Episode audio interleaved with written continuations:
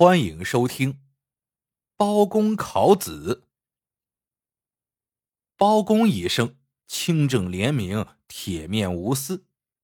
这年，包公告老还乡，他吩咐家人悄悄收拾了行囊，连夜雇了一条船，顺流而去。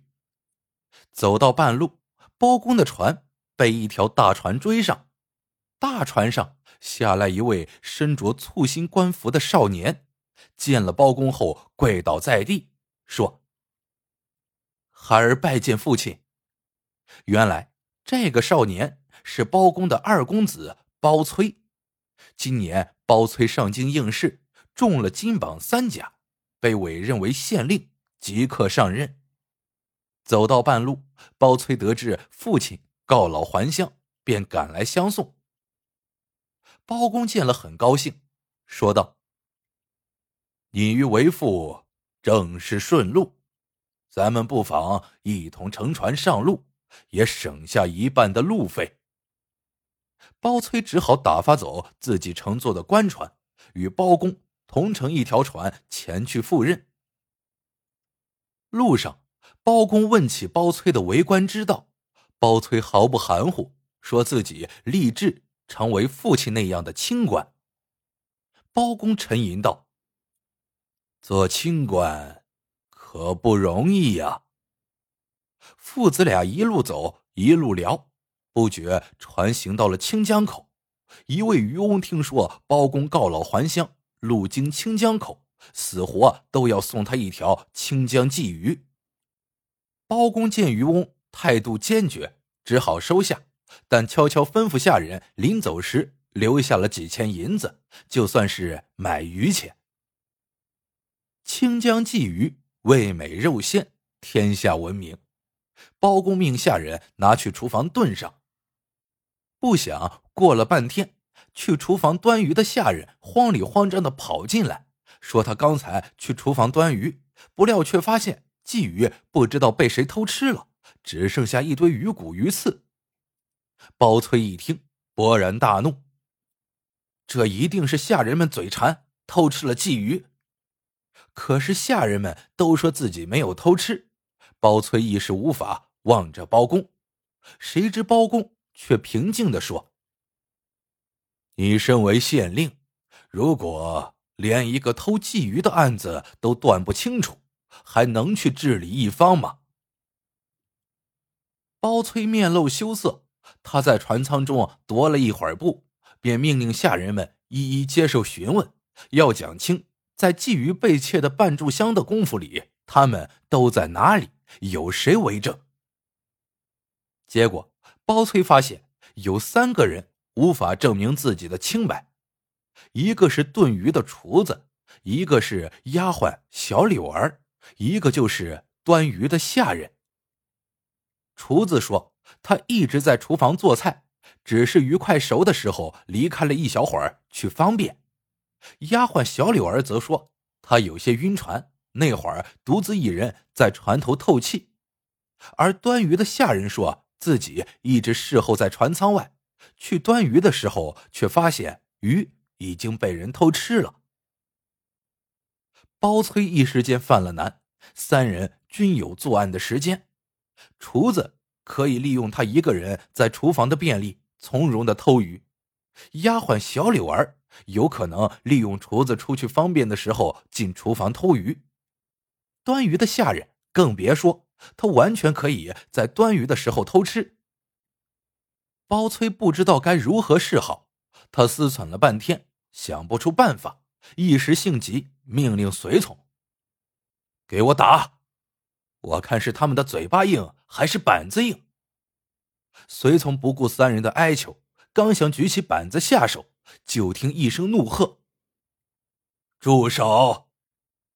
只见包公黑着脸，怒气冲冲的走进来。他训斥包崔：“我以为你有何高明手段，原来不过是严刑逼供、屈打成招。用板子审案的官，全都是昏官、庸官。你连一件窃鱼案都要借助板子。”以后如果遇到了大案，岂不是每次都要动大刑？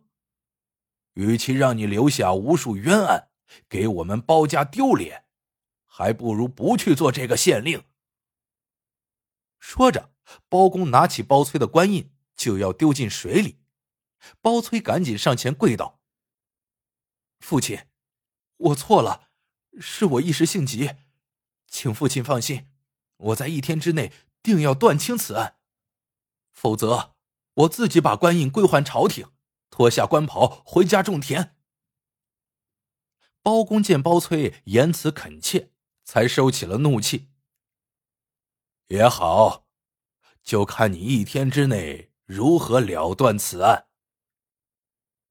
包崔来到厨房，翻看了盘中剩下的鱼骨，思忖半天，突然眼前一亮，急忙端着盘子来到了包公房中，说道：“父亲。”我找到了一处疑点。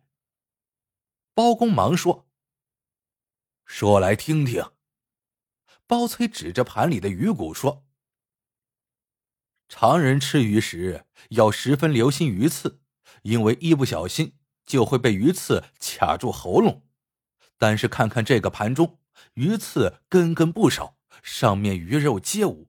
鲫鱼是被偷前后不过短短半炷香的功夫。”什么人有如此本事，能在眨眼间把这么大的一条鲫鱼吃得干干净净、骨肉分明呢？这不是太奇怪了吗？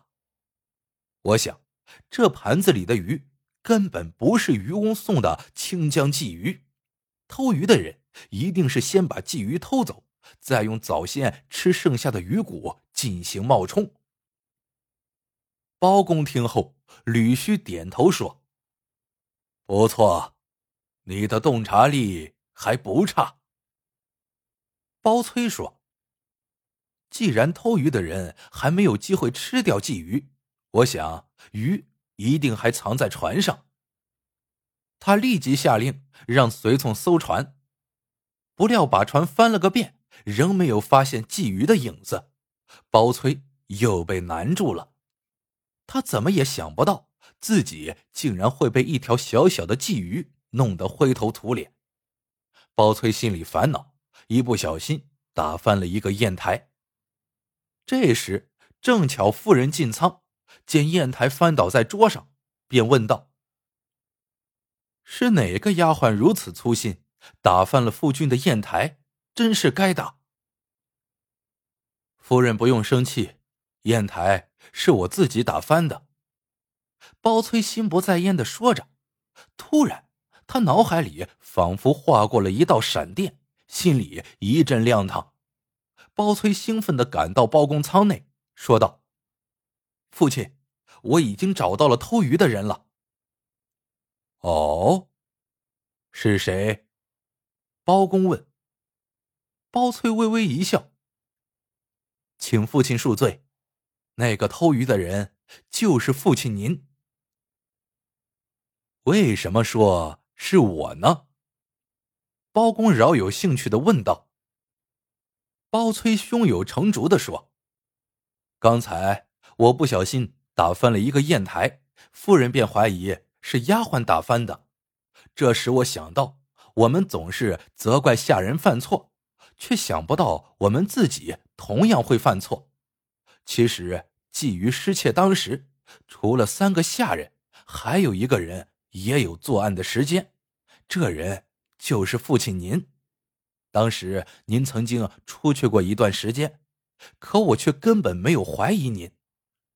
搜船时，全船也只有父亲您身上没有被搜，而最为关键的一点，就是父亲您穿的宽袍大袖，平时您都是垂着袖子，可自从丢鱼后，父亲却一直把袖子拢在一起。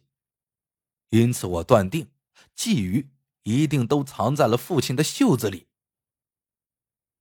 包公听完，哈哈大笑。